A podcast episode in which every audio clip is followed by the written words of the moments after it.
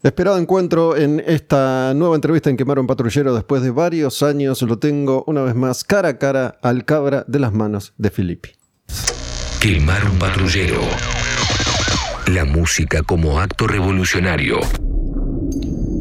¿Qué haces, cabra? ¿Cómo vas, loco? Bien, Gustavo. ¿Todo bien? Bien, ¿Todo gracias. tranquilo? Muchos años que no nos vemos. Sí, creo que la última vez en un Cosquín Rock, ¿no? Ah, puede ser. Sí. En una época nos veíamos seguido cuando hacíamos apagar la tele en Rock and Pop. Ah, sí. Y sabes que te quería contar esto. Eh, yo tengo dos hijas, ¿no? Igual que yo. que de hecho no, no habían nacido cuando, cuando nos encontrábamos ahí en el, en el programa, que, que es un programa que arranca en 2003 con el kirchnerismo. Y es un programa que en ese momento tenía un contenido desde el humor siempre, pero intentando bajar una línea de acuerdo a lo que sentíamos que, que estaba pasando en términos generales. Por eso con el árabe con quien hacemos el programa, armamos tantos personajes que eran estereotipos de el fanático religioso, del político argentino, del político internacional, del fanático del heavy metal, bueno, un montón de, de- de personajes. Y siempre me quedó, y yo le canto a mis hijas cada tanto esos versos que, repito, 2003, 2004, 2005, Néstor en la gloria, Sí, el furor. la, la bonanza económica por última vez que, que existió en la Argentina. Y ustedes que sacaban una canción que me acuerdo que la pasábamos y la cantábamos en el programa, que decía, todo aquel que piense que Néstor no es igual, No, tiene y que ahora saber con que esto del no es así, ese es otro hijo de puta. Y digo, es, eso creo yo durante mucho tiempo fueron las manos, ¿no? Digo, an- anti todo, Sí. para, para resumirlo. Eh, pero bueno, ¿qué, qué, qué- qué recuerdo te trae, te trae esto? Eh, Esto que, que- que te menciono, ¿no? Y eso era bien contra la corriente, como nos gusta a nosotros, nadar. y bueno, ese tema, si bien todavía lo hacemos. ¿Le- le cambian ese la coro, letra? eh, sí, sí, ¿Qué- le qué? fuimos cambiando cada presidente que subió. Ahora está con Alberto, entonces. Sí. sí, esos son como módulos que se pueden sacar y poner. está, está buenísimo. Pará, y te decía esto y te cierro, digo, mis hijas me dicen, pero así no es la canción, papá, porque ellas conocen la versión de Celia Cruz, ¿eh? Claro. ¿no? Que es una canción, me dice, pero la canción es re feliz, es buena onda. Sí. no soportamos que haya una canción feliz. Sí, mis hijas no tienen ni idea de nada, ¿no? Eh, con, con respecto a los orígenes de las canciones. Pero bueno, el, el otro día celebraron 30 años de las manos. Sí. ¿Se hizo esa canción? ¿Se tocó con, Eh, con Alberto? O, o Claro, no? sí, eso es el final del tema organización. Cuando termina el tema, Ahí es como metemos ese estribillo. Y sí, va para Alberto y para, para lo todo lo que- que pasaron todo este tiempo. Lo que eso significa para vos hoy, ¿es lo mismo que hace 20 años atrás? ¿La sensación que te provoca eso, en este caso Alberto, y el que venga después? ¿O Claro, lo que cambió? que nosotros, va, no- nos aburre un poco repetir, ¿no? Eso ya lo hicimos en esa época. Ahora no sé si haría un tema que diga lo mismo. Ahora quizás con el tiempo fuimos metiendo, si bien siempre tuvimos humor en la canción, ironía, eh, las últimas canciones que yo vengo haciendo, que siento que, que es algo que no, venía, que no hacíamos antes, es mezclar en el mismo tema la ironía y el humor. Eso era una época en que era señor cobranza y era todo negra, era todo muy, Pero muy digo, más, más allá del tema de la actualidad artística del grupo, lo que, lo que esos versos representan, Sí. ¿no? En vos hoy, la sensación es. ¿Se, se Sí. sostiene o, o Sí, ya se estás en sos- otra? No, se sostiene porque es como una crítica a este tipo de gobiernos y este tipo de candidatos y presidentes que en ese sentido no cambió. Son, siguen siguen, siguen eh, gobernando gente que representa la misma clase social que en aquel momento. Y así que no, es eh, el espíritu contra estos gobiernos sigue intacto. Lo tratamos de, de cantar quizás de diferentes maneras para no aburrirnos. Pero sí, Porque, bueno, lo, lo- lo que cualquier persona que, que- que no esté familiarizada con vos o con las manos puede llegar a conocer del grupo es justamente esta actitud, señor Cobranza, ¿no? La canción Sí. que, que popularizó Versit en, en su momento. eh, que, que fuiste, no sé si seguís siendo, creo que no, artista callejero. Es ya hace años que largué la calle. Pero bueno, era uno, uno de los... Sí, así Eh, arranqué. que, que se sabía que vos eras Sí. artista callejero y bueno, en los últimos años, en, en- en esa época en la que nos cruzábamos en Apaga la Tele, creo que todavía no, no habías incursionado en, en la política directamente en el Partido Obrero, que eso vino después, Sí. ¿no? No, yo ¿O ya milito estabas? de antes de armar la banda, del año 89, las manos la armé en el 92, eh, y tuve momentos de más militancia que otros. Eh, ahora estamos muy a full militando en el polo obrero, colaborando ahí con, con la unidad piquetera, con las murgas, con todo lo... Bueno, estamos metidos ahí en la, en la pandemia que quedamos bastante eh, quebrados como para salir a tocar. Eh, empezamos a armar cursos de música en el polo y se transformó en la formación de las batucadas y todo eso. Como, como militante sí, pero digo, ¿lleg- ¿llegaste a tener algún cargo, algún... me- nos candidateamos, yo y el pecho, en alguna de las elecciones. pero no, no llegaron a ocupar ningún cargo? Eh, no, porque eran. En realidad, cuando lo hicimos fue después de Cromañón. Nosotros empezamos a, a gestionar y a realizar asambleas de músicos eh, para denunciar la situación de las clausuras, la falta de laburo, exigir al Estado espacios eh, seguros, todo lo que saltó ahí después de Cromañón, que no había que el Estado apoya a los jóvenes, a las bandas, toda la movida cultural de las bandas. Y justo se dio que había, había elecciones, entonces no, eh, necesitamos promocionar eso, las asambleas del MUR, que era Músicos Unidos por el Rock en ese momento, y nos pareció una buena idea eh, presentarme como candidato, si viene a número no sé cuánto, 20 o 100, no sé, era obvio que no íbamos a entrar al Entrar. Congreso, pero nos sirvió para que nos hagan notas todo y, y promocionar eso de las asambleas, que era lo que nos interesaba. ¿Te hubiera, ¿Te hubiera gustado esa experiencia? De ganar, de Más entrar de al ganar, Congreso. de entrar y, y Eh, jugar ese juego desde el lugar que te, que te que pueda no, no, tocar. No porque eh, seguramente iba a tener que dejar de tocar y de viajar, y que es lo que más me gusta. Así que fue exclusivamente para eso. Eh, si hubiésemos ganado, seguramente hubiese intentado engancharme y ver qué, qué se podía hacer desde el Congreso. Pero no, tampoco me siento con ese espíritu de ir a laburar ahí en el medio de toda esa gente. Debe ser muy. No sé, ve- veo a Romina del Pla y a todos los diputados de izquierda, el- lo, lo que tienen que soportar y cómo se tienen que plantar. No sé si tengo esa capacidad. ¿Cómo? No, no sé si lo, si lo contaste o no muchas veces, pero ¿cuál, cuál, cuál es tu origen? ¿De dónde, dónde, dónde naciste? ¿Cómo, cómo Eh, estaba formada tu familia? Eh, soy nieto de árabe y español, de parte de mi vieja árabe. Y después nací acá en Capital, de Saavedra. Después viví en la adolescencia en Bécar, volví a Saavedra. Y bueno, una vez que ya me puse en pareja, anduve por todos lados, Sarandí, pero... ¿Tú tenés hermanos? Tengo tres hermanas. Tres hermanas. Sí. ¿Mismos padres? Sí, una mayor y dos más chicas, que ya son grandes. ¿Y en, en Saavedra vivían en familia, bien, clase media? Sí, mi viejo siempre laburó en fábrica, tachero, hizo todo. Sí, una familia normal, si se puede ¿Alguien, decir. ¿Alguien en la familia te, te transmitió el gen de la militancia y De el la compromiso? militancia, no, mi viejo siempre tenía como un... eh, decía que era de izquierda, mis abuelos de España, que eran los padres de mi viejo, eh, venían eh, escapando del franquismo, eran socialistas, eh, los tíos de mi viejo eran socialistas y los habían fusilado en España, el franquismo. Y, pero lo de la militancia no, nunca fue militante mi viejo. Eso lo descubrí solo. ¿Cómo? De, de cruzarme con el Partido Obrero una vez que yo tocaba en Florida, en el año 89. En la calle. Sí, en la calle Florida. Y era épocas de elecciones. Y bueno, siempre que terminaba de laburar me iba a caminar por corriente, ahí bien psicobolche, con mi guitarra y mis pelos. ¿89 cuando gana Carlos? Eh, ¿Esas no elecciones? acuerdo. Sí, creo Sí. que sí, sí.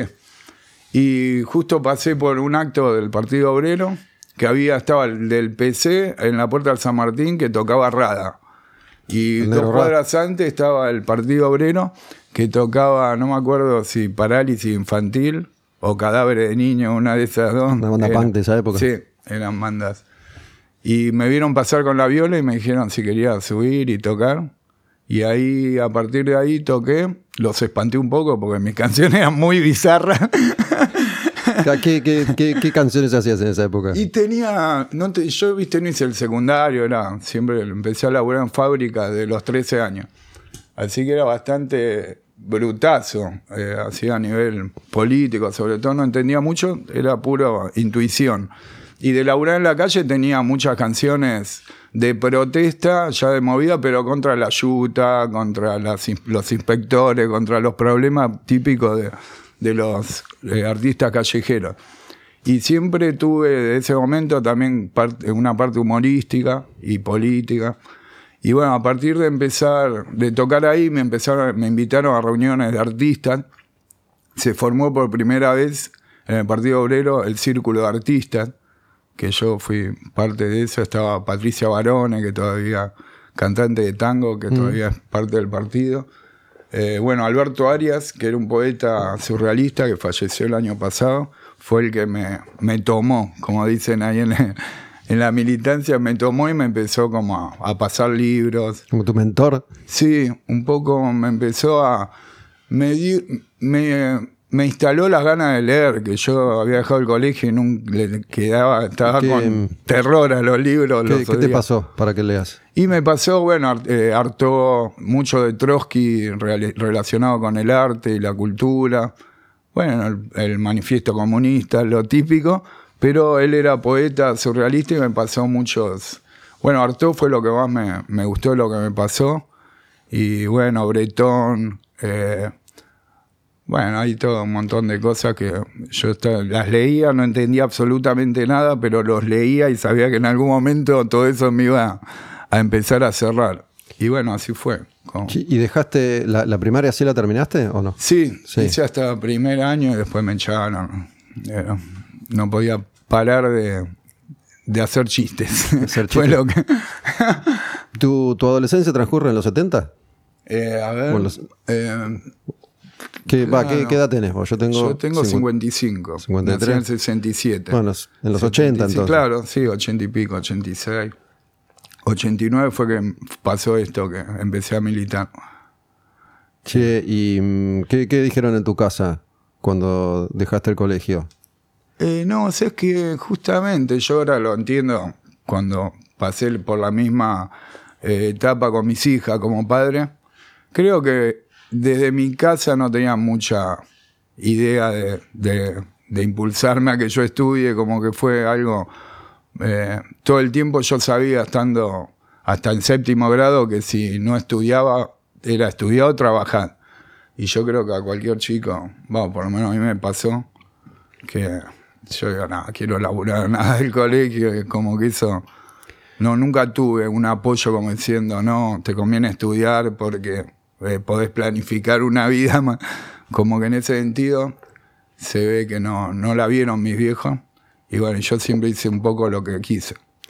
Quienes, quienes tienen 20 y pico, 30 y pico, hasta 40 tal vez, no, no, no vivieron la etapa esa en la que había trabajo, ¿no? Realmente, si vos querías dejar la escuela ir a una fábrica, Sí, trabajo había. Siempre se pagó mal, siempre se trató mal. Pero era mejor que ahora, me parece, la, la situación laboral. Había trabajo. Sí, estaba también, eh, no justifico lo de mi viejo, porque yo cuando mis hijos tuvieron 13 años, digo, pará, a esta edad me mandaron a laburar estos guachos.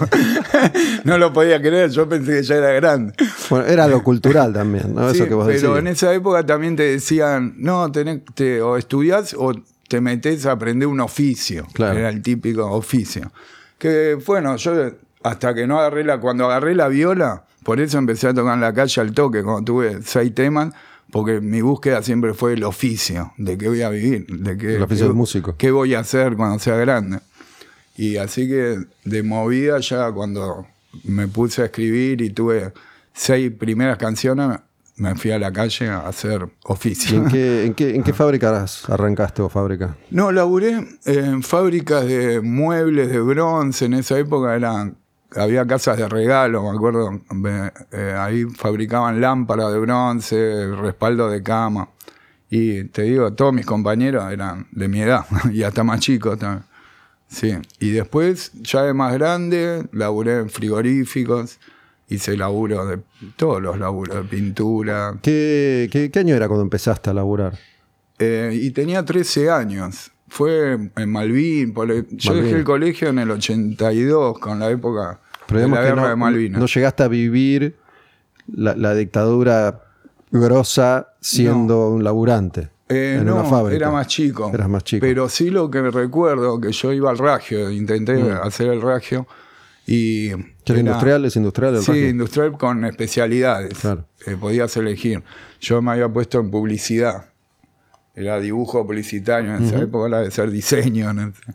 Y lo que recuerdo que era en plena dictadura y tengo dos recuerdos. Primero que en la época, en la guerra de Malvinas, los que ya estábamos desahuciados, que sabían que no íbamos a pasar de, de año y que nos iban a echar, nos mandaron a la rural a empaquetar cajas para los soldados, ¿te acordás? Esa famosa caja que después nunca le llegaron a los ¿Qué, soldados. qué- qué había en las cajas? Y le ponían chocolatines, cosas como... ¿Lo que la gente supuestamente donaba? Sí, no, lo ¿O del no? Estado, no ¿El sé Estado? qué era. Pero nos mandaron ahí. Después también recuerdo que era eh, una hincha, bolés, que tenía que tener el pelo corto, el, el blazer, el uniforme, todo recontra estricto.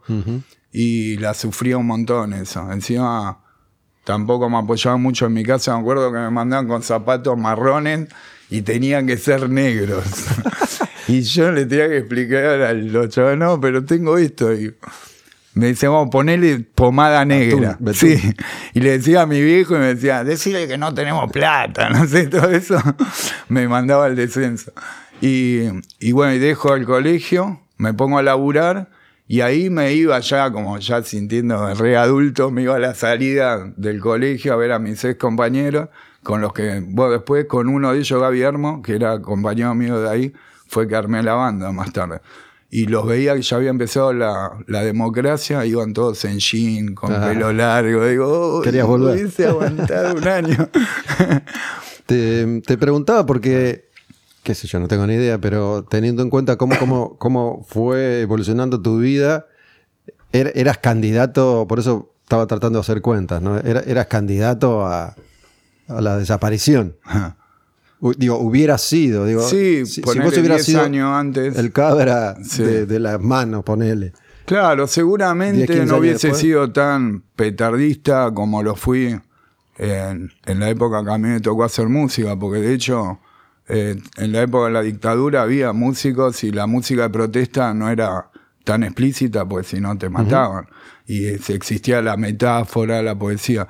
Un poco mi estilo también fue basado en eso, en que, bueno, es democracia, cambiemos la forma, corramos los límites y bueno, provoquemos ahora este sistema. Y un poco fue por eso también este estilo eh, de, de ser tan explícito, nombre y apellido de los políticos. Todo eso fue como una, una forma de meter presión a decir, bueno, a ver, la libertad. Che, ¿y tu, tu interés y amor por la música, de dónde, de dónde aparece? Eh, y siempre escuché eh, Beatles, escuché Manal, sí, me gustaban Los Prohibidos, Morris, eh, Piero, Pedro y Pablo, todos esos que eran conflictivos me gustaban. Después me hice muy fanático de Lennon y eh, tenía, sin saber que Lennon, después me enteré que era recontra reivindicativo y todo eso, eh, mismo todos mis ídolos, después con el tiempo me daba cuenta que eran gente que se plantaba, Cassius Clay, Mohamed Ali, era también. Y también lo que yo hice desde los 13 hasta los 19 fue eh, taekwondo. Y era profesor de taekwondo también. ¿De ahí viene tu interés por, por Muhammad Ali o de dónde? Sí, Bruce Lee, Mohamed Ali, siempre me gustó. También que, que en, en los 60, en los 70, ¿no? Ha- había muchas figuras del, del deporte que eran ídolos como ahora, puede llegar Sí. a ser Messi, pero desde otro lugar.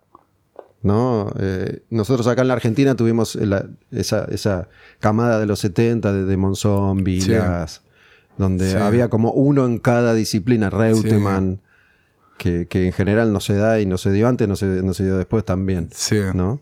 eh, pero que, que eran, eran como ídolos de, de la farándula y del jet set, ¿no? Sí. Monzón era una farándula más local, Vilas era el jet set internacional. Eh, Claro, estaba también la movida todavía del tango. El tango fue una movida que duró mucho tiempo. Los jóvenes curtieron tango durante muchas décadas. Y también ir a ver a Loche, y eso era parte de, de la movida tanguera, ¿viste? Era, eso lo estuve viendo documentales de Loche ahora que me descubro que y eso Colino era- Loche, que era un Sí, el, que era el intocable, era el único chabón que ganaba sin pegar. Y bueno, era ir a ver a Loche era como ir al hipódromo, también era parte de la movida tanguera. ¿Vos, vos ibas a ver boxeo? ¿Llegaste a Eh, ir, no? Eh, sí, mi viejo me llevó, pero íbamos a hacer unos tuburios ahí por Virreyes cuando vivía en Becar, unos clubes de barrio que se terminaban agarrando a piña todos menos los boxeadores. Era terrible. Pero eh, como yo me había fanatizado mucho con el taekwondo, en un momento para... ¿Eso viene de Bruce Lee? Eh, sí, yo quería ser Bruce Lee. ¿Y lo- ¿A Bruce Lee lo conociste por, por el avispón verde o por las películas de él? No, ni por las películas, porque en esa época era, eran prohibidas para 18. No podías, toda la vida quisiera ver Operación Dragón y esa que mi profesor de taekwondo me la... El Cabra y yo vivimos la época en la que las películas en el cine eran prohibidas para 14 o 18. Yo, Sí. también, yo, yo me acuerdo que no pude ir a ver la película de Kiss, por ejemplo, que, que es de dibujos animados casi, porque era prohibida. Sí. Y, y bueno, Bruce Lee de, de- más que eran fotos y de, historia que te contaban, pero no, nunca había podido ir a ver las películas. De hecho, los Beatles era muy difícil ver un video, verlos moverse. Eran todos discos y fotos, y fotos ya era un lujo tenerlo. Ahora es como, podés... Bueno, aparte ves cosas de esa época, sí, ¿por qué no llegaban? Porque no tu, tu, tu formación ideológica, más allá de estos intereses que después con el tiempo te diste cuenta que, que había ahí algo que confluía, se empieza a, empieza a tomar forma cuando te, te vinculas al Partido Obrero, al Sí, Obrero, ahí cuando en te el dicen 89. venite. Sí, ahí me explican. Porque yo también, eh, de laburar en Florida, tenía. eh, Florida es la calle Florida. sí, ¿no? Florida. en la peatonal Florida. Eh, también yo hacía laburo como muy independiente y solo con una chica que era mi novia en ese momento. Eh, nos habíamos metido a laburar con chicos de la calle en Retiro, que fue todo mi primer público. y hacíamos laburo social, pero totalmente independiente y que era, si un pibito caía preso, íbamos y lo sacábamos, si algún pibito, no sé, era un desgaste total, no tenía ningún tipo de... Va, eso lo entendí una vez que empecé a militar, de que lo que se necesitaba era un laburo de base, de, Como una organización. Claro, y hacer un laburo más de, de- de- de cambiar el sistema y no de emparchar, si no era lo mismo que, eh, que la religión, era emparchar los, los desastres que iba generando este sistema. Eh, bueno, de hecho también ese entendí que el laburo así social, independiente y de parche te conducía a, a quemarte. En algún momento terminaba vos en la calle o... Es agotador. Sí, no, no tiene Te ninguna- expone mucho. Sí. Y bueno, eso fue lo que más me, me impulsó a empezar a militar y a hacer un laburo más de cambio radical y de atacar directamente al sistema, que es lo que manda a los chicos a la calle.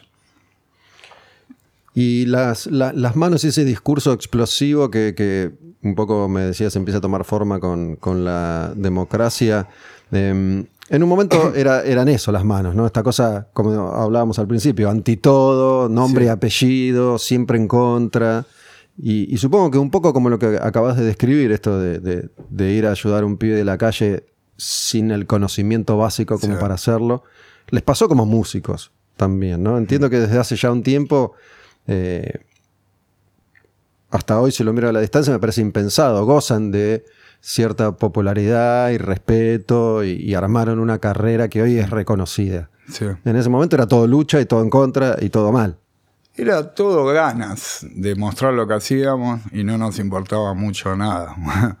No necesitamos vivir de la banda, era como algo muy de juventud y de saber que de encontrar a la gente que disfrute con lo que nosotros hacíamos. Pero también siempre, te digo, desde esos seis primeros temas que yo tuve hasta, toda la, hasta el día de hoy, siempre tuvimos eh, esa mezcla de ironía, humor y, y golpe bien en la cabeza, como que nunca nos van, nunca nos quisimos como sectorizar, decir, no, vamos a hacer solo protesta o vamos. De hecho, siempre fuimos, el hecho de esto de ir siempre contra la corriente, también en un momento en que la cumbia y el rock, ¿te acordás? Eran enemigos, nada, no podías hacer cumbia si eras rockero.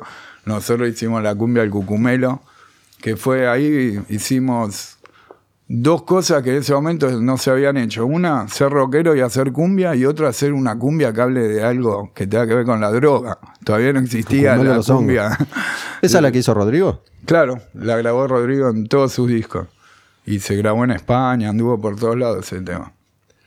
Y bueno, ese... Bueno, los, los, primeros vínculos de la fama, entre comillas, mm. para ustedes fueron esa canción por Rodrigo y Señor Cobranza. Claro, mucho después, ¿no? cinco años después. ya, es leyenda la historia de. La cuento rápido a ver si está bien, ¿no? Versuit graba a Señor Cobranza a cambio de un contrato discográfico. Ustedes se dieron esa canción casi por nada o por nada. Sí. Un contrato con Universal era en, ese momento. Universal. Grabaron un disco que Universal cajoneó y. Claro, sí como que se sintieron estafados por, por todos, por Versuit, por Universal, y la verdad es que no vieron un mango por, por señor eh, Cobranza. salvo lo que facturó por Sadaik. No, en realidad sí, eh, en ese momento eh, fue así como nosotros conocimos a Juan. ¿Juan Subirá? Sí, Juan Subirá. En una gira que nosotros estábamos en Cabo Polonio con las manos y él pasó ahí con Dante, que era el artista plástico que había hecho un par de gráficas a la versión en esa época. Y nos hicimos amigos y ahí conoció Juan el tema del Señor Cobranza que hacíamos nosotros.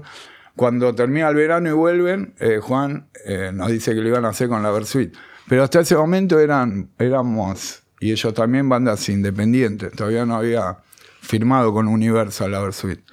Y hubo un momento en que la Versuit hacía cobranza y nos invitaban a tocar. Eh, de hecho, nos invitaron a abrir un par de shows.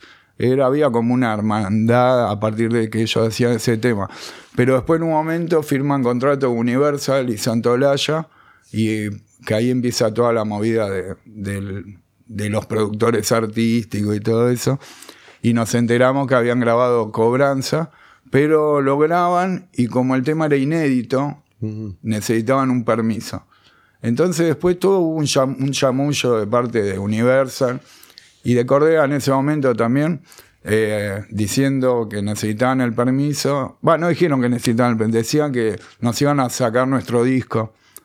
Y en base a eso, cuando le firmamos el permiso, que era lo que necesitaba Universal para sacar el disco de la Versuit, Libertinaje, eh, ahí el disco nuestro lo cajonean y no nos...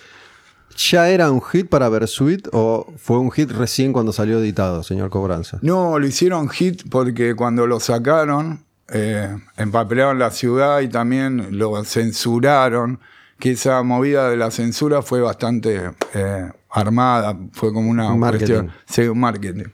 Entonces ahí se difundió por todos lados. Yo te, te digo me, pongo en el lugar de todos, intento. Eh, me imagino, porque uno hoy piensa en Versuit y piensa en lo que es Versuit, la historia que tiene, los estadios que llenaron, los, los éxitos que tuvieron, pero ahí no era nada todavía, ¿no? Estaban, tenían ya su historia, pero estaban estrenando, como vos contás, un contrato importante y, con ese disco es que la banda explota realmente. Ya, ya tenía una historia, pero... Tenía historia en el año. me imagino, no sé, ¿no? Si fue así, pero las ganas que por ahí tenían ellos de, poner en marcha ese proyecto y, decirte, loco, firmame, necesito esto. nadie sabía realmente qué, iba a pasar. No. Sí, no, yo, eh, nosotros, esa historia que te conté, ya me niego a volverla a contarla porque ya, es más, eh, me cuesta recordar muchas cosas. Nosotros ahora de todo eso, lo que, de lo que nos agarramos, que gracias a que la Versuit grabó ese tema con Universal, el tema lo conoce todo el mundo. Nosotros pudimos ir a muchos lugares como Colombia, donde el tema explotó, diciendo somos los autores de este tema. Nos empezó a agarrar de lo bueno de eso. Porque si no lo hubiese grabado la Versuit, hubiese sido un tema más de los desconocidos de las manos, digamos. Y es muy probable que todos, la enorme mayoría, hayamos conocido a las manos por esa canción que hizo Sí, Versuit. sí, como vos decís. Sí. Y lo de mm, el cucúmelo de Rodrigo, ¿cómo fue ahí? ¿Eso cómo le llegó a Rodrigo? Pero digo, hubo, hubo ahí también. No, eso fue- ¿Cobraron algo ustedes? ¿Cobraron mucho? ¿No cobraron nada? Eh, no, cobrar así por. No, cobramos todo lo que cobramos fue por derecho a autor. Le- pero después no. Fue. eh, mira, lo del cucumelo termina en Rodrigo porque nuestro, nuestra primer posibilidad de grabar fue un disco que eh, produce el Bocha, que era. No Sokol, sino el Bocha era el manager de los muertos. No recuerdo bien. Y él trabajaba en DBN, que era una compañía más bien de cumbia. Pero los había convencido el Bocha de hacer un disco de rock, un compilado. DBN hace- existe todavía, es, un, es, es la, la- la Sí. distribuidora de discos Sí. más grande que todavía sobrevive, di- discos físicos, entre otras cosas. Y, y en ese proyecto era un compilado donde estaban los tintoreros, Actitud María Marta, eh, las plantas de Shiva, Virulana y sus pésares y nosotros. Todas bandas que eran nuevas en ese momento. Entonces eran tres temas cada uno. Nosotros en esos- de esos tres temas, uno era la cumbia del cucumelo. Eh, después la onda era que a cada una de esas bandas DBN iba a hacerle el disco eh, solista. Cuando nosotros fuimos con nuestro proyecto de, de disco, ahí llevamos Señor Cobranza. Y los de DBN dijeron, no, flaco, esto no, ni en pedo, esto no se puede hacer. Aparte, y la cumbia del cucumelo había pegado, queremos cumbia, queremos...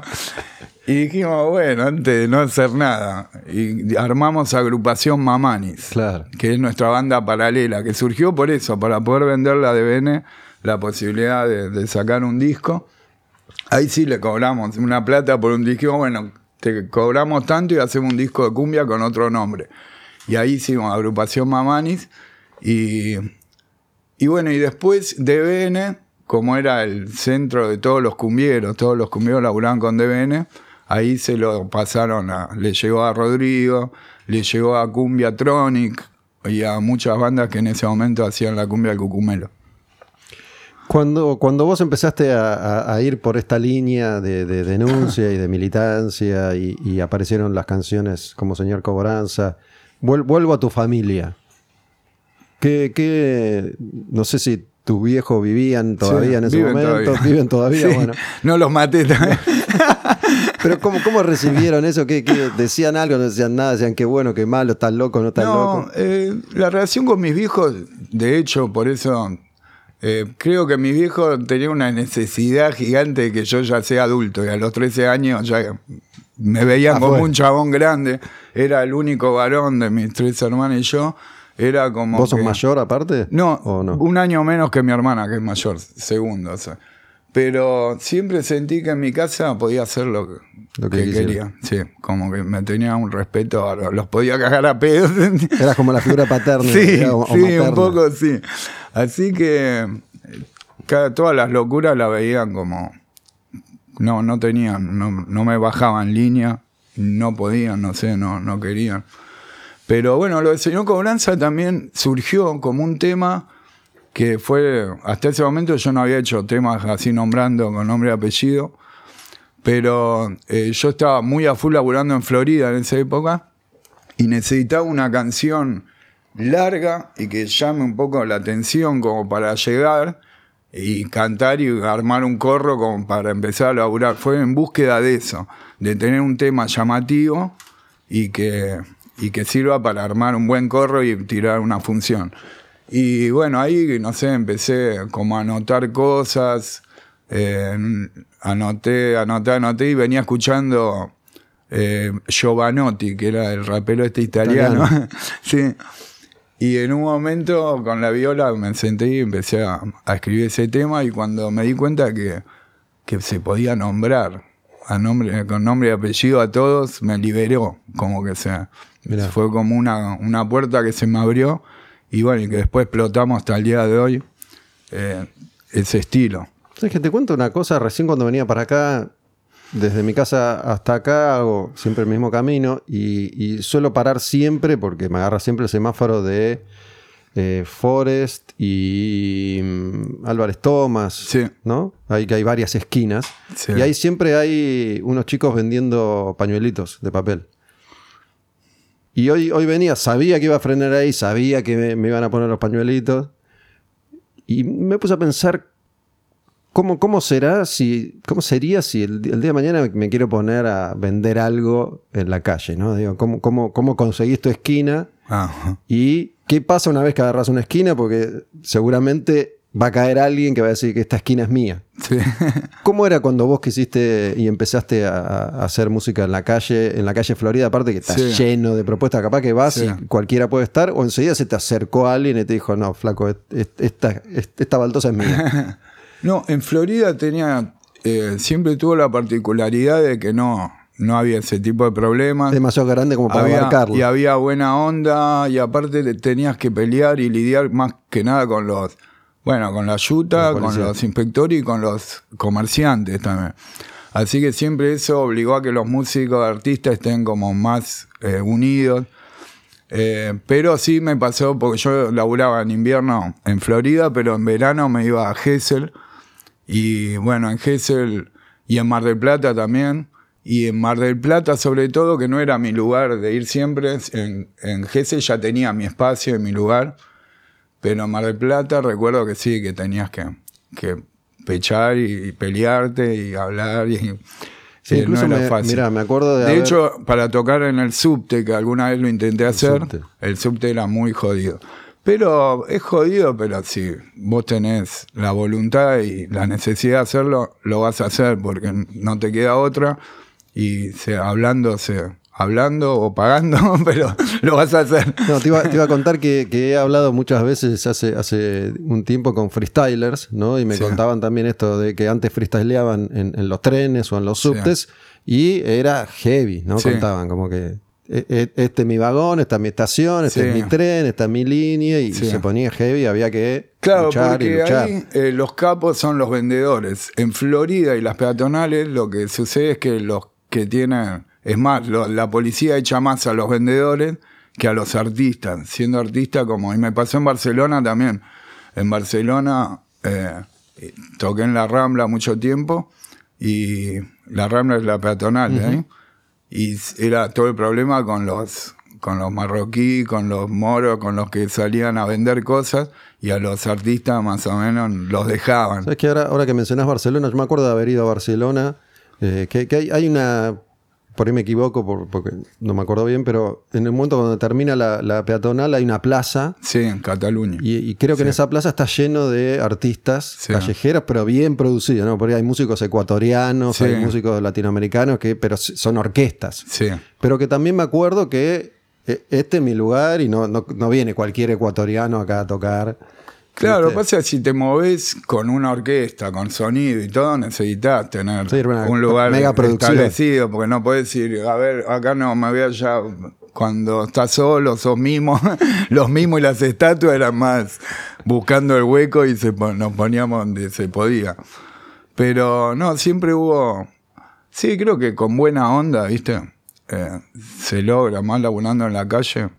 Y como siempre, después en Barcelona, eso fue en el 2000, yo estuve ahí, era el furor de las estatuas vivientes. Ah, sí. Pero ahora que estuvimos yendo, ahora no, en Barcelona no puedes ir con una guitarra fuera de una funda porque te meten preso o te sacan la guitarra. Está re vigilante. No, no, no Porque no quieren expresiones callejeras. No hay más, se acabó el arte y la, la cultura callejera. Mirá. Sí, yo hace, hace un montón que no, Sí.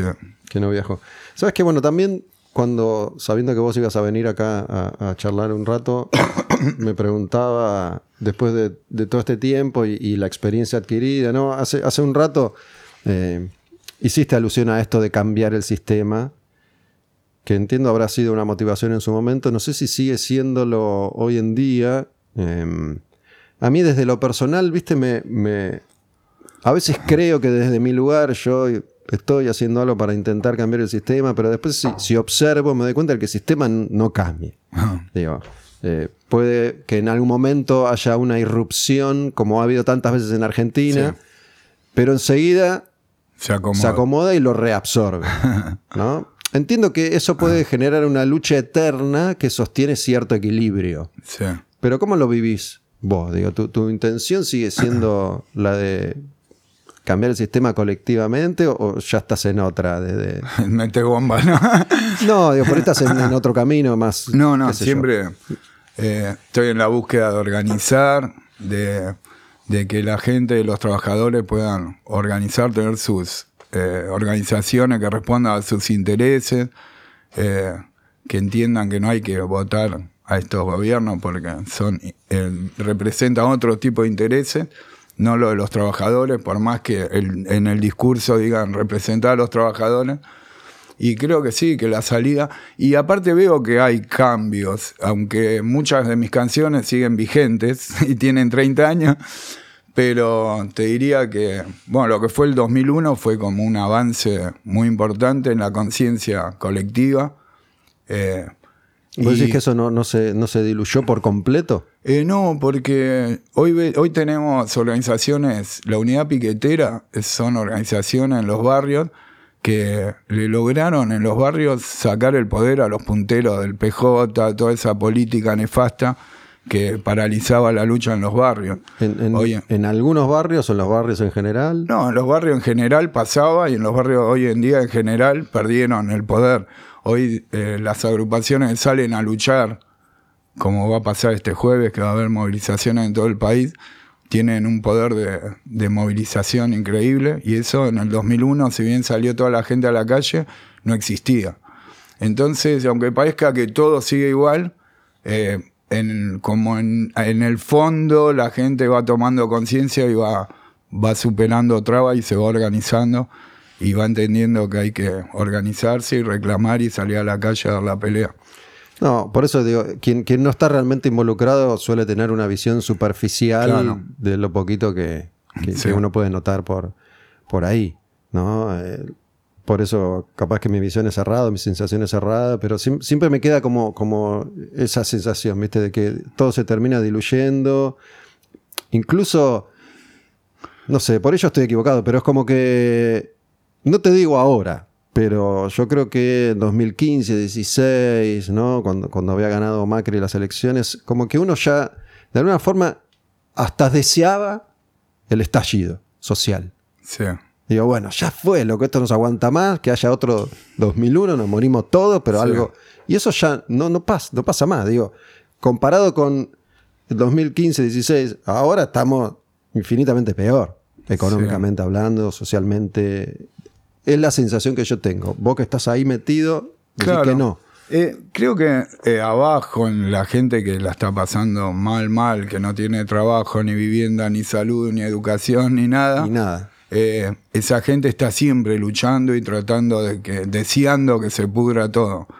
Pero lo que pasó en el 2001, que es lo que puede volver a pasar en cualquier momento, y creo que hay que aprovechar esos momentos para avanzar en la lucha, es que la clase media, eh, si está tirada hacia la derecha, sucede esto de que parece que no pasa nada.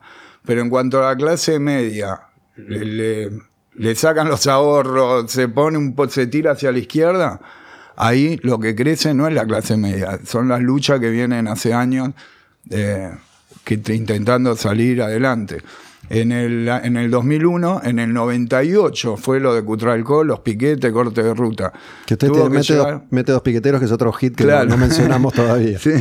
Eh, todos esos años no era que no pasó más nada. Seguían luchando las provincias, en todos lados había movida, pero tenían un tope que la clase media les ponía. Cuando a la clase media en el 2001 le tocan los ahorros, se pudrió todo, porque avanzaron todas esas luchas que venían remando solo. Así que la, l- digamos, la conclusión de todo esto es que hay que ser paciente y siempre organizar con paciencia y con...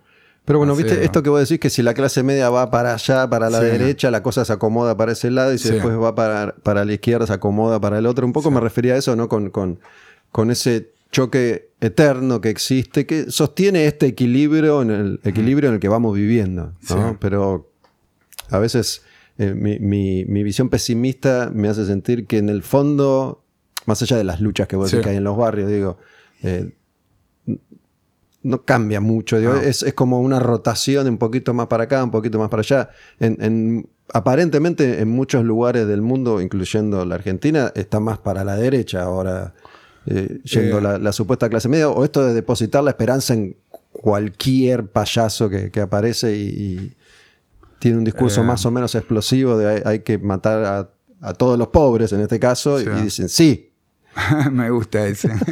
no. Eh, sí, no, hay mucho para eh, la intención. Un poco el, el, rol que juega el populismo con el, diríamos, el kirchnerismo con el macrismo. Para mí son dos polos exactamente iguales, que sirven para ir arriando a la gente, desmoralizarla. Cuando fue el 2001, llegó el kirchnerismo a decirle a la gente, yo me voy a hacer cargo, vuelvan a sus casas, yo me hago cargo. Después con los años terminó mandándonos a Macri, ese, hizo que se iban a hacer cargo y la gente totalmente desmoralizada. Y, y, bueno, es como tomar la boda, me la mí, pero se sigue pagando el fondo, se sigue subvencionando a, a, a todos. Hoy en día le quitan los planes 27 mil pesos a la gente porque los acusan de que compraron dólares y le dan un, a los ojeros miles de millones de dólares entonces, como que todo eso en algún momento tiene que explotar y bueno, en eso me refiero a que hay que tener paciencia y seguir adelante, no dejarse desmoralizar. Se me ocurre que, por ahí en alguna charla de esas que teníamos hace, hace unos años te, lo habré planteado, pero a veces eh, no, puedo dejar de, sentir que, es una utopía pensar ah. que, digo, bueno, fantasiemos, algún candidato de, de izquierda por alguna razón, obtiene el poder. Creer, para mí, esta sería la utopía, que, bueno, finalmente tenemos un verdadero candidato candidata de izquierda que va mm. a decir no le paguemos al fondo, digamos, va a tratar de poner en práctica y en funcionamiento el discurso que viene sosteniendo hace mucho tiempo se me, ocurre a mí, y puedo estar equivocado, que la realidad del mundo no está dispuesta a tolerarlo eso. Digo, de alguna forma, esto que decíamos recién, el sistema se, va, se, va, se las va a ingeniar. Digo, eh, los, yo qué sé. Yo, de nuevo, eh, yo te digo desde la desinformación total. Hmm. ¿no? Pero es, como Evo Morales. ¿viste? Bueno, Sí, pero Evo Morales hizo un montón de cosas, pero finalmente, ¿viste? No sé qué, qué, habrá quedado de, cambio eh, profundo. Evo Morales también surge después de una gran revuelta en Bolivia, que fue, no sé, después del 2001 también, ahí pegadito a, cuando explotó acá. Como llegó ahora Boric después del quilombo en, en Chile. Sí, como Por eso es lo que yo te digo, cuando la gente va a la calle aparecen los populares a decirle a la gente, vuelvan a sus casas, yo me hago cargo, y después pasa lo que pasa. No, yo creo que la lucha no es, eh, eh, no es que se pueda lograr algo si el día de mañana votan todo al Partido Obrero o a un candidato izquierda, porque la lucha es diaria, no es cada cuatro años en las urnas. La lucha es ganar los sindicatos, tener muchos sindicatos como el SUNDA, que dieron la muestra de lo que se logra cuando un este sindicato, El sindicato de neumático, que son los que lograron la lucha esta de cuatro meses de huelga. Que por eso hubo, hubo quilombo con las cubiertas. Claro, todo eso. Y lograron el aumento que querían, lograron todo lo que no logran los moyanos y todo eso. Eh, lo logró un sindicato de izquierda en este caso, antiburocrático, que responde a los intereses de los trabajadores. Entonces, en eso radica la lucha diaria, en organizar, en organizar, en, tener organizaciones que respondan a los intereses de los trabajadores en cada gremio, en cada sindicato. Una vez que todos los sindicatos, la mayoría, sean antiburocráticos y respondan a los intereses de los trabajadores, ahí te puedo llegar a creer que puedan votar a una izquierda y se pueda cambiar algo. Pero un tipo porque sea presidente no, no va a cambiar absolutamente nada se lo va a tragar más bien que el, sistema, porque el sistema de votaciones cada cuatro años es algo que, que está hecho para que nos gobiernen siempre estos tipos.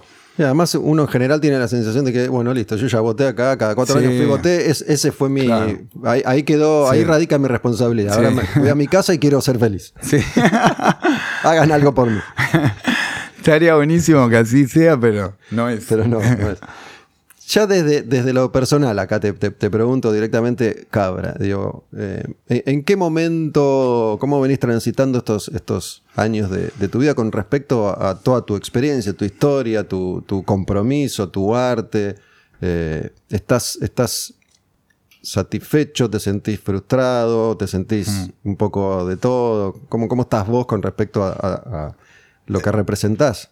Eh, no, te digo que esto de la pandemia y haber tenido que parar dos años, que nunca lo habíamos hecho en estos 30 años, y el hecho también que hizo en, esos dos años, eh, Diego Escliar, eh, un amigo, un periodista de la tribu, ahora no está más ahí, pero escribió un libro de las manos, la historia de las manos.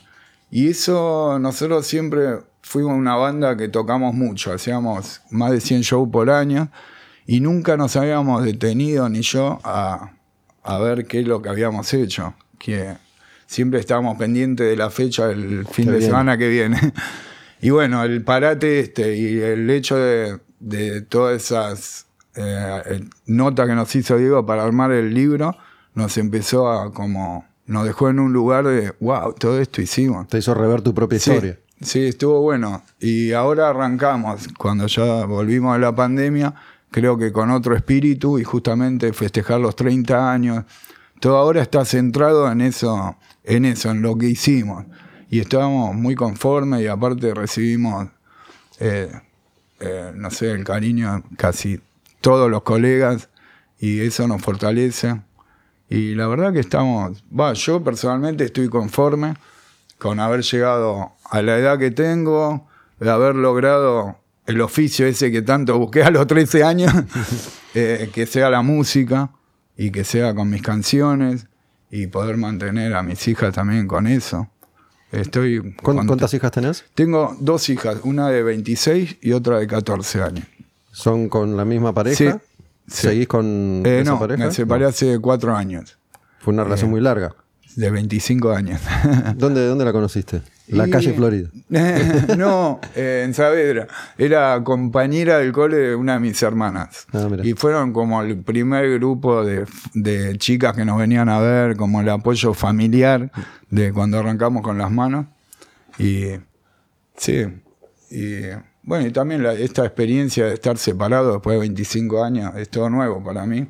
Y también lo estoy disfrutando a full con mis hijas, todo- sobre todo. Como que... Y tus hijas, hacia grandes rasgos, ¿no? ¿Qué, Sí. qué- qué camino siguieron? Porque hace un rato vos dijiste, eh, pensando cuando tus hijas tuvieron 13, Sí. recordando que tu viejo te, te mandó al mundo ya con 13, y dijiste, pará. No, mi hija de 26 está estudiando psicología. y la de 14 está en primer año ahí rindiendo materia, pero sí, no. Eh, por lo menos ni se les ocurriría ir a laburar, ni yo le permitiría, pues en eso algo avancé. Che, ¿y cómo, cómo fue? Porque si son mismo padre y madre, Sí. 26, 14, ¿qué, qué, qué pasó ahí? ¿Fue, Y- una decisión de vida? o fue- El, el susto duró 12 años. sí. Eh, sí, fue. En realidad tuvimos a Agus, nuestra primera hija, en un momento como todos los primeros hijos, de, primero inexperiencia como padre y locura como, como rockero, digamos. Todo eso mezclado. Eh, fuimos como aprendiendo. Después en un momento tuve un pequeño, eh, una separación de dos años y después volvimos con la idea de tener otra, otra nena, otro niño, salió nena. y, y ya eh, vivimos esta experiencia de la segunda hija. ¿Querían tener un varón? No, ¿sabes que no? Pensábamos "Uh, que sea nena. Ah, ok. Nos daba asquito el varón. no sabíamos lo que era. Y, no, y, y fue ahí nos dimos, mientras fuimos criando a, a Cata, la segunda, nos dábamos cuenta de todo lo que mm, ni habíamos dado cuenta que habríamos pasado con August. Sí, sí. Sí. Pero por suerte siempre pudimos remontar todo lo, lo psicológicamente dañino que le hayamos hecho a Aus. Y por suerte, bueno, ella ahora es psicóloga. Estudia psicología para terminar de curarse. po. Che, ¿sabes que mm, Bueno, esto que, que contabas recién, vienen de hacer un, un festejo en particular por los 30 años que fue en... En el Estadio Malvinas. Hicimos, bueno, arrancamos este año toda una gira de 30 años por todos lados. Fuimos a Uruguay, Chile, estuvimos eh, bueno, en todas las provincias que todo, todo el tiempo estamos yendo. Ahora, la semana pasada, después del Malvinas, estuvimos en Río Gallegos, Comodoro y Las Heras. Y bueno, y la onda era cerrar esta gira de 30 años en el Estadio Malvinas, que fue nuestro primer estadio así organizado por Fue el show más grande, ¿no? De las manos, ¿o no? Eh, producido por nosotros, sí. Eh, estuvimos en estadio, pero no sé, tocando con Manu Chao, con Claro. Calle 13, pero nunca con la responsabilidad de hacer todo. Y fue la verdad una experiencia buenísima y por suerte salió bien. Pudimos invitar a amigas y amigos a- al show, a que hagan su show también. Estuvo Juli Lazo, Sara Eve y después cantidad de invitados en nuestros, en nuestro show. Pero Juli y Sara tocaron con sus bandas. Estuvo buenísimo. Y también tocamos con todas nuestras bandas paralelas, con Mamani, con Chechino, El Exagerado. Porque en estos 30 años fuimos como amasando una- un circo terrible. catálogo importante. Sí. No, te quiero contar esto porque te, te lo transmito desde lo personal. Ayer, estamos grabando esta nota a mediados de diciembre del 2022. Ayer tocó Judas Priest en vivo Ah, ok. y fui a ver a Judas. Y en general, cuando voy a un concierto de alguna banda de metal grande, siempre me cruzo con alguien que me saluda, que me pide sacar Sí. una foto, ¿no? Pero ya desde hace algunos años me pasa eh, de gente que me, me dice lo que mi figura, mi trabajo, mi Ah, aporte ha representado en, en sus vidas. ¿no? Entonces yo escucho y no, no, no es que no sé cómo reaccionar. ¿Viste? Te dicen, loco, no- no sé, yo estoy acá por vos Sí. o en, en parte por vos y gracias por hacerme escuchar todas estas bandas. que, que imagino que más o menos es lo que te debe pasar a vos cuando decís que te, te reconocen, Sí. incluso tus colegas que por ahí antes te, te- te- te patearían lejos o no, no sé. sí. Eh, pero es, es reconfortante y está bueno. Y casi siempre que me pasa, después me quedo tratando de, de- de observar un poco. Pero no, no, no, no sé qué hacer con eso. Mucho no se puede hacer. Agrandarte. No, pero digo, Soy un más- capo. Más allá de sentirte un capo, ¿no? ¿Viste? Es como que. Está buenísimo ese, ese reconocimiento, si querés. Pero bueno, un poco está uno transitando su realidad actual. Sí. No, no sé cómo vos vivís eh, a eso. No, me refiero, entiendo ¿no? que es cosa de viejo ya, porque Sí, cuando yo lo- te lo- lo pones más viejo, por la trayectoria. creo que después de tantos años algo bien hiciste y también debe estar lo que por suerte no te vienen a decir lo mal que le hiciste. sí, qué sé yo. No sé si hicimos tanto daño. no, tampoco. no creo. Eh, sí, eh, eh, no sé yo tampoco cómo lidiar, pero no sé, me siento, te, te- te da como... Yo eso eh, a, otro nivel, cuando iba a laburar a Florida, yo eh, viajaba en Bondi con la valija, el equipo, todo, y tenía que entrar ahí en la de artista, y tenía que vencer la, la timidez, todo. Entonces bajaba, entraba por la valle, eh, y podría haber entrado por Florida, hacer una cuadra y tocar, pero yo prefería entrar por la valle y ahí iba saludando al florista, al diariero, al, al mago. Te vas al- aclimatando. Ibas como con cada. oh, y ya cuando Juntando llegaba a mi lugar ya era. Ya estaba. Como que eso eh, es como algo que te va. Te da energía, te da, te da ganas de. Te quita las dudas, te da como seguridad también. Bueno, a mí me pasa, sí, un poco eso, ¿no? Como que me, me da cierta seguridad al sentir Sí. que, que incluso lo que estoy haciendo hoy Sí, lo estoy haciendo bien, Sí. ¿no? Porque a veces uno tiene sus dudas y sus. Sí, sus creo que te refuerza la seguridad. Claro. Y, no es sé. como un impulso para seguir haciendo. Sí, totalmente. Eso. Che, dijiste que tu hija estudia psicología. ¿Vos en, en- en algún momento hiciste algún tipo de terapia, algún tipo de laburo con, con vos y tu. Sí, sí, hice. eh, bueno, las dos, la primera vez que me separé, hice terapia en grupo. ¿Esos dos años? Sí, pero y ahora que me separé hace cuatro años también arranqué terapia porque estaba devastado. ¿En Y- grupo qué, qué significa? Me no, imagino, en, pero. en grupo ¿qué son? eran, ¿Son eran cinco ¿Todos personas. separados? cinco personas. ¿Separados anónimos? ¿Cómo es? Sí. No, no eran todos separados.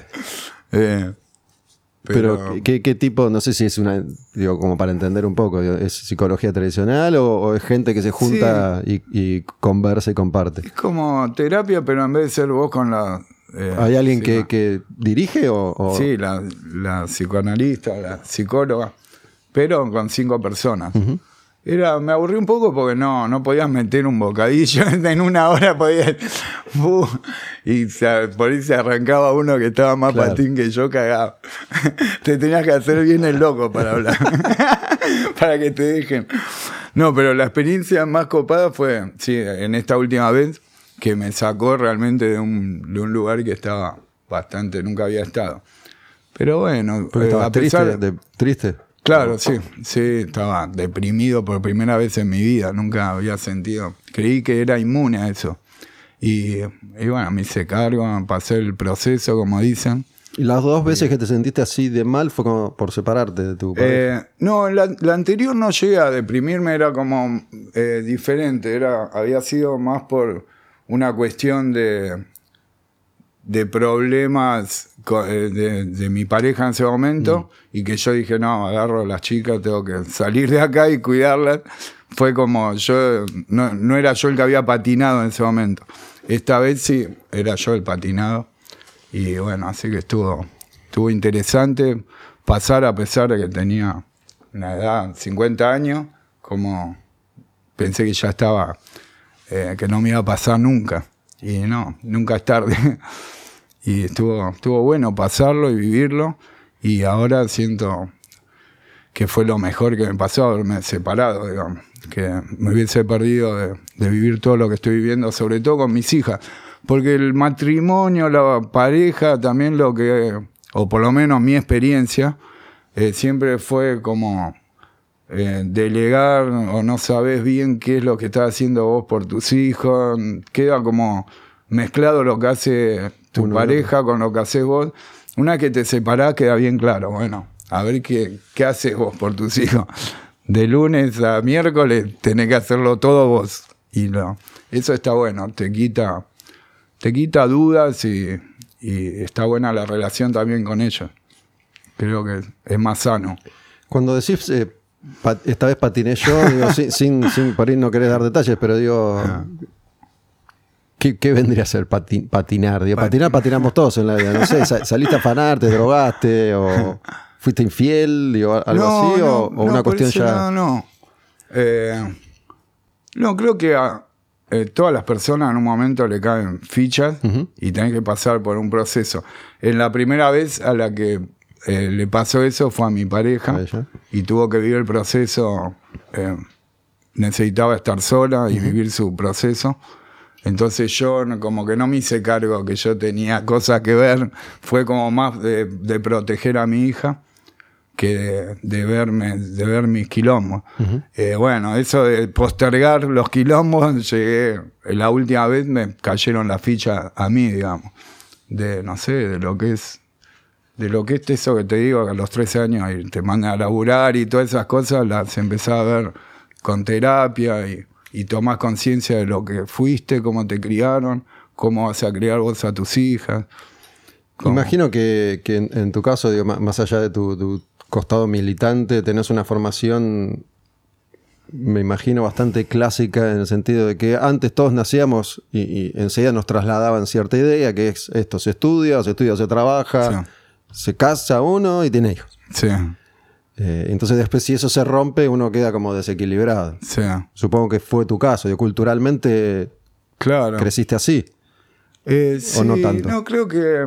Va, yo por lo que entendí en estos tiempos de terapia y de, de estar solo pensando, creo que eh, uno cuando también busca en la pareja es tapar agujeros que uno trae de la infancia. Todos mis agujeros, yo quizás los tapaba con mi pareja y mi pareja tapaba sus agujeros conmigo. Y entre los dos, viste, cuando hablan de la media naranja, Mm. bueno, eso es tal cual.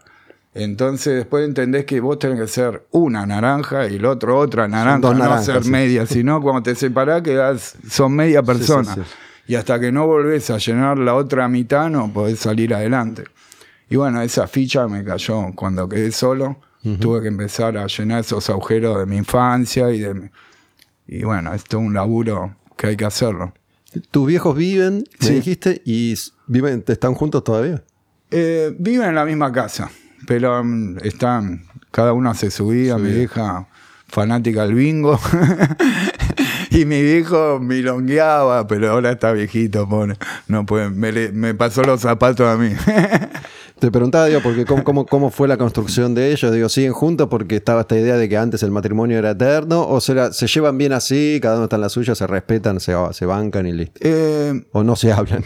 mis tres hermanas viven en la casa de mis Ah, viejos con viven. sus familias. Ah. Es la gran casa a la que yo voy una vez cada tres meses. ¿Dónde, dónde queda esa casa En ahora? Saavedra. En Saavedra. Ahora la llamé a mi vieja el otro día para decirle que iba a ir con las chicas a, a Año Nuevo. Bueno, así que no. eh, también eh, tuve que hacer eso como eh, zafar. de- Siempre tuve la intención de no quedarme ahí porque como que esa casa es medio Te te atrapa y no te deja volar. Yo siempre de chico tuve la necesidad de salir. de- y bueno, eso es parte también de, de lo que tuve que analizar. ¿Y cómo, cómo fue? Tus hijas tienen, tienen una diferencia de edad importante, así que están en Sí. distintos procesos de, de sus vidas. ¿Cómo, cómo fue para ellas la- esta última separación? Y creo que pues, no, no opinaban, pero eh, al- creo que se fortaleció la, la relación con ella. Sí, sobre todo la grande enseguida te- se quiso venir a vivir conmigo, como se puso muy maternalista, así.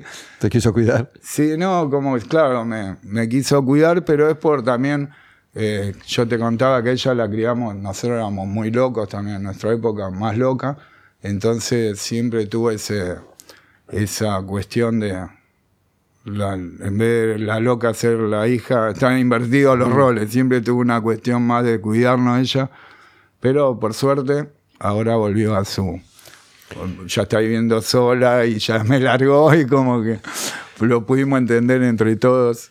Cuando, cuando hablas de locura, digo, yo no sé, en tu caso puedo pensar tirar bombas molotov al Congreso o, o drogarse.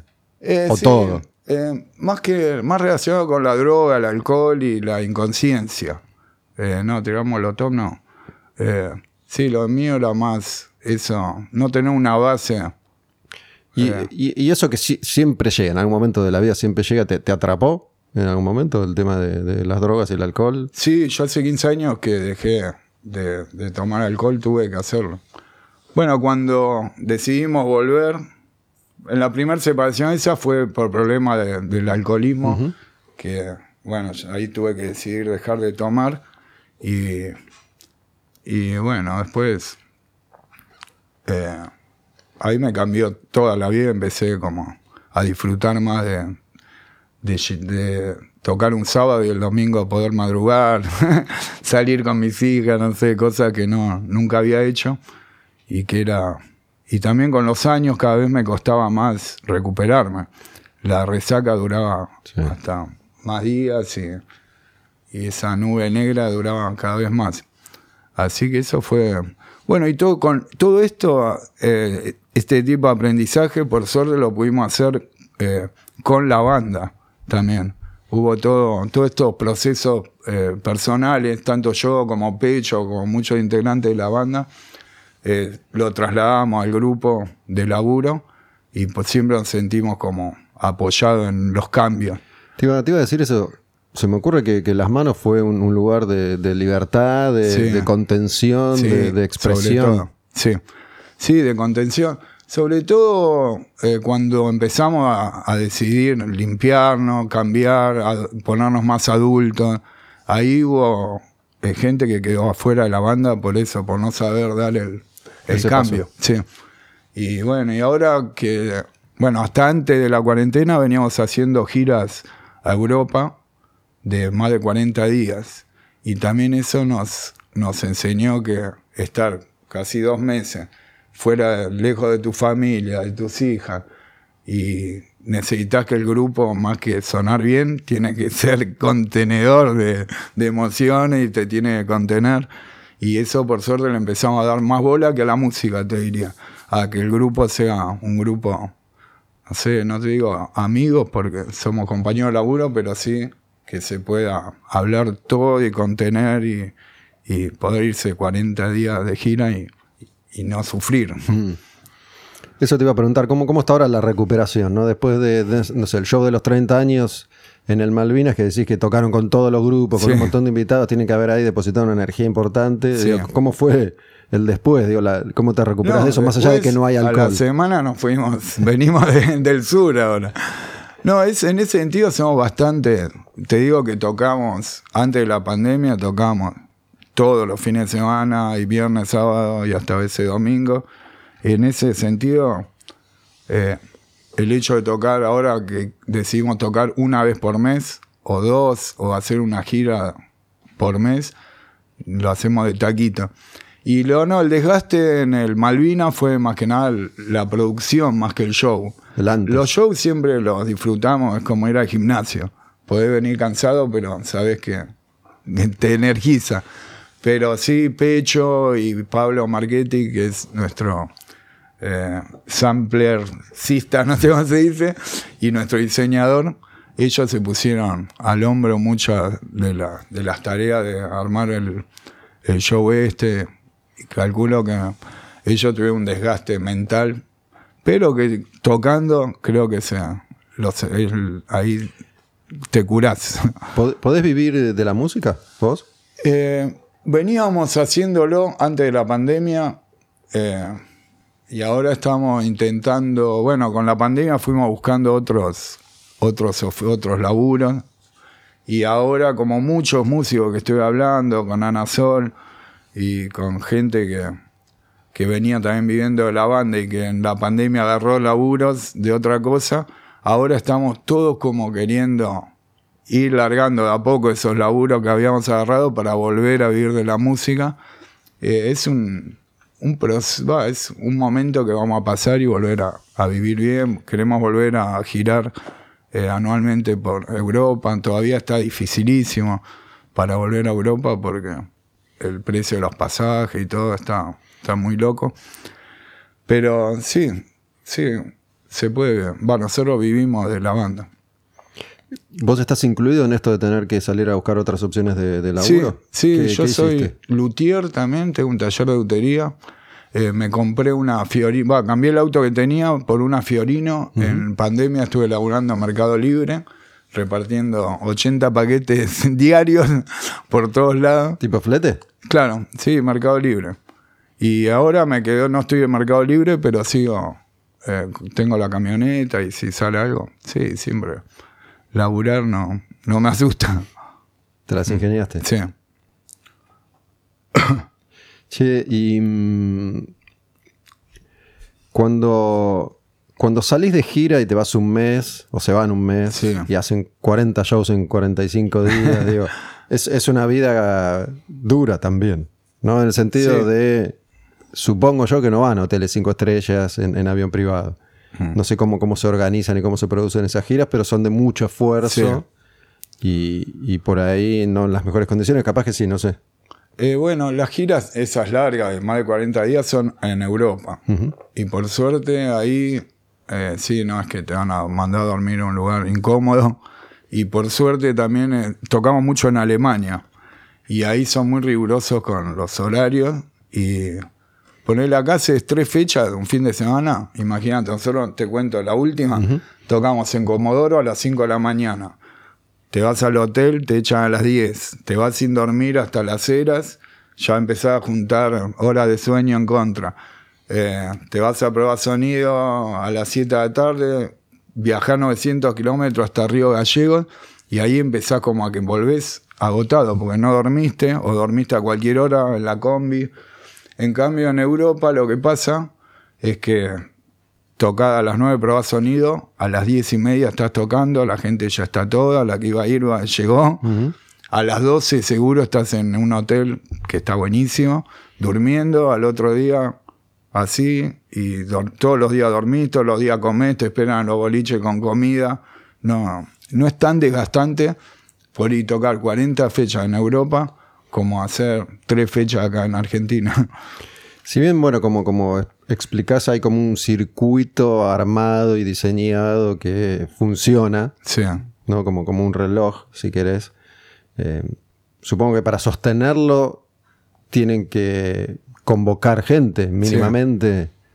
Sí. bueno, hace, nosotros hicimos cinco giras, eh, continuado una tras de otra, cada año.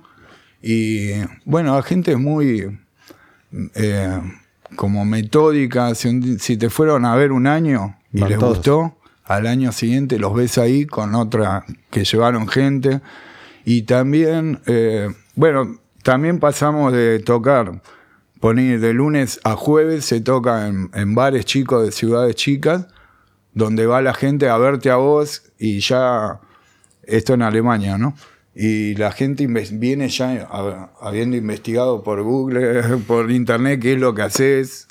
Eh, le dan, vale, ponen mucha onda. Y sobre todo cuando fuimos, que íbamos por los 25 años, le llamaba mucho la atención de que una banda eh, tenga 25 años. Porque no, no es muy común para ellos que una banda dure tanto. Y, y bueno, y después eh, Alemania es un productor que nos arma la gira en Alemania y después nosotros independientemente hacemos eh, Italia, hacemos España. Eh, bueno, y cada año tratamos de agregar alguna ciudad nueva. Y también todos los productores son más... Siempre, siempre está más organizado. Me han contado los, los, artistas argentinos que han tenido la chance de viajar que en general en, un continente como Europa, por ejemplo, eh, hay más interés por, ese tipo de propuestas que les son más ajenas, extrañas o exóticas que sí. Soda Stereo, ¿no? que por ahí musicalmente tiene una conexión eh, más directa con el, rock en inglés, con la música que, se escucha en todo el mundo. En cambio, las manos o, Caramelo Santo o, o Boom Boom Kid. Claro, porque lo que esperan ellos es cumbia en realidad. Cuando una banda latina. Eh, Yo creo que la, Argentina va a salir adelante el día que nos hagamos cargo de la cumbia. Si dejemos de luchar, no hay una parte del país que lucha contra la cumbia. Y nosotros un poco lo choqueamos con eso, que tenemos cumbia, pero después nos ponemos re metal y esa la variedad también les causa, bueno, nos juega a favor, les gusta. Y Sí, nos adaptamos a todo. Te comparto para, cerrar un par, un par, de impresiones que me, quedaron anoche de Judas Priest también. Por un lado, es esto que eh, me, cuentan que está empezando a pasar. Históricamente, no solo el rock tuvo una enemistad con la cumbia que se fue zanjando con el tiempo, sino particularmente el metal. ¿no? El metal ah. y la cumbia, para el metalero, porque al de la cumbia le importa un pito el metal, era como con esto no, transo es el enemigo, hay que erradicarlo. Y algunos grupos nuevos de metal me contaban, empezaron a experimentar primero con, al terminar el show, inmediatamente metal, metal extremo, cumbia. Y ahora es como que me dijeron que algunos grupos, entre canción y canción, están metiendo unas cumbias, tocando. Se están aflojando las tachas. Entonces hay una cosa de metal cumbión que está empezando a funcionar. Eh, que, eso, es, como eso, aceptemos a la cumbia en lugar de, combatirla. El, nosotros también por mi eh, inicio en la calle, como que nunca eh, nunca curtí la onda de las, las bandas. Yo, eh, de hecho, cuando nosotros agarramos los primeros shows que hacíamos de las manos, eh, lo hacía yo, yo a Fakires, presentadores mismos, toda gente amiga mía de, la Fakir es una canción que, grabaron ahora, que es vieja, pero la grabaron ahora. esa canción surgió porque yo, yo invitaba a un Fakir amigo. sacabas un Fakir? que laburaba en Florida, Chantamán se llamaba. ¿Era un Fakir bota o era un chanta? No, era fakir de posta. No sé qué será ser fakir de posta, pero son chantas, por lo general. Y el loco tiraba, traía una bolsa con vidrios, tiraba así unos vidrios, se acostaba y yo cantaba arriba de él. Esa era la performance del tema. Y entonces siempre como que, por eso eh, yo veía que la onda de los boliches, el punk y todo eso, las tribus, era más cerrada. Pero ahí en Florida eran todos en un circo. Yo quería hacer cumbia porque me acuerdo, tenía la imagen de ir a un casorio y lo más divertido era cuando ponían la cumbia, se armaba el trencito y eso. Yo digo, bueno, tengo una banda, hagamos cumbia también. No, el otro que te iba a decir, que, se me ocurrió cuando dijiste que, que en Alemania por eso se sorprenden porque las manos tiene 25 años o 30 ahora. Y ayer viendo Ayudas, que seguramente tiene 50 años, ¿no? Estaba, conversando y, decía, digo, para, para que esto que existió durante tanto tiempo, ¿no? Todas estas bandas, que hay una enorme mayoría que están ahí al borde de, la muerte. Porque están todos grandes. Digo, Halford, el que canta en Ayudas, tiene 70, 71 años. Qué bien. la puta, yo siempre eh, vengo diciendo lo mismo, pero digo, pienso en mi, mi abuela. y los Stones. Y los Stones, claro. Eh, pero digo, es esa construcción por cómo antes funcionaba esto del consumo de la música, donde uno eh, empezaba a escuchar los Stones y no los abandonaba nunca en su vida. ¿no? Y, y, esos artistas podían desarrollar una carrera de décadas, que no, no tenía final como hace ya varios años que venimos experimentando el consumo de otra forma, donde todo es efímero, todo tiene que ser más corto, tiene que ser más descartable, donde las canciones son un hit que duran cuatro días, después ya hace falta otro hit. Hmm. Eh, no sé si en 20 años, yo no sé si lo voy a ver tampoco, pero no sé si en 20 años, 30 años va a haber gente que va a estar disfrutando de un artista que hoy está empezando y que va a tener, digo, uno puede pensarlo así, que, que uno lo piensa por, lo que aprendió, porque así lo vivimos nosotros. Capaz que el que hoy tiene 15 no está pensando en esto, no le importa. Y bueno, hoy cambió y es distinto y listo. Pero yo vengo hablando bastante sobre el negocio y la industria y, la construcción de, ese negocio, que se me ocurre va a tener algo que ya, ya se nota y se percibe, ¿no? que para el artista siempre fue difícil y cada vez es más difícil vivir de su arte. Hmm. Pero esta construcción actual, que todos además vamos aceptando, porque nos vamos adaptando a las formas de, consumo que van, que van mutando, difícilmente puedan construirle la carrera a un artista que perdure en el tiempo. Eh, yo creo que sí, que va a pasar. Siempre están los que los que van a, a durar y los que. Bueno, nosotros nunca nos imaginamos dejar cortar la banda, digamos. Siempre me imaginamos que íbamos a llegar a, eh, hasta el día de hoy. Nunca dijiste, no me banco más esta mierda. Nunca lo sentiste. Cuando lo pienso, eh, cuando pensamos eso, hicimos los cambios que teníamos que hacer. No es que destruimos el proyecto, sino nos, nos, desconstruimos nosotros. Claro. Pero no, yo ahora disfruto mucho de, de, este momento musical, de ver los chicos que nuevamente la juventud, pues yo escucho mucho tango y me, me interesa mucho eh, investigar o, imaginarme cómo fue la juventud del 20 con su música, con su movida, que se, trasladó cantidad de décadas hasta perfeccionarlo al punto de llegar a un Piazzolla, un actor Piazzolla. Y eso eran los jóvenes en ese momento. La música de los jóvenes. Después llegaron los rockeros con su rock en castellano, Mori, Manal, todo eso. Otra vez la juventud abandonó el tango y se, montó en la del rock, investigar con el rock en castellano y todo eso. Después hubo una etapa de mierda para mí que fue cuando las compañías, a partir de libertinaje con los Santolayas, eh, tomaron como la manija de la creatividad y con sus productores artísticos empezaron los viejos a hacerle la música a los jóvenes.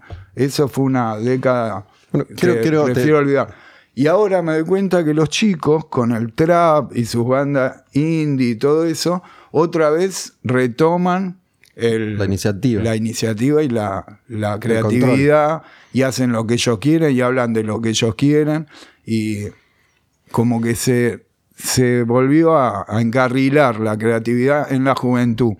Y esos jóvenes en algún momento van a ser viejos y quizás eh, algunos sigan con su proyecto después de 30 años.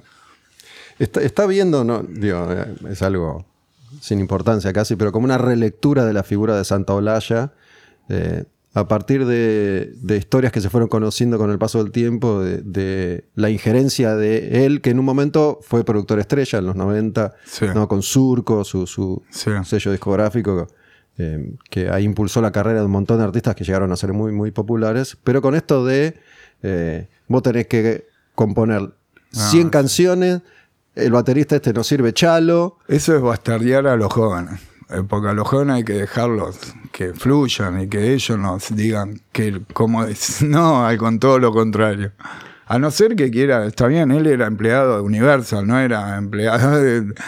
Era, era lo más comercial, iban en busca de, de hits, que de ventas y de repetir cosas que si pegaban esta banda lo hacían todas las bandas, pero la búsqueda de la creatividad y eso eh, no, no va por ese lado creo que va porque una, por una generación de jóvenes agarren la, cultura, sea la música o cualquier expresión artística, y se investiguen, que prueben, que hagan lo que quieran. No, incluso me parece que salió mal parado de este documental que se hizo, que yo no lo vi, rompan todo, no sé si vos lo viste. documental tenía que cambiar el nombre cómo las compañías destruyeron la música. Claro. Y ahí mirate Yo no lo vi porque mi intuición me dijo, no veas esta mierda. No, y no lo vi. Muy caradura. Pero, pero entiendo que Santolaya que salió eyectado de ahí como callate viejo, deja de hacerte el genial. No, encima cuenta con como, no, yo vino, no me acuerdo si era Café Tacuba o Malita, diciendo una banda eh, mexicana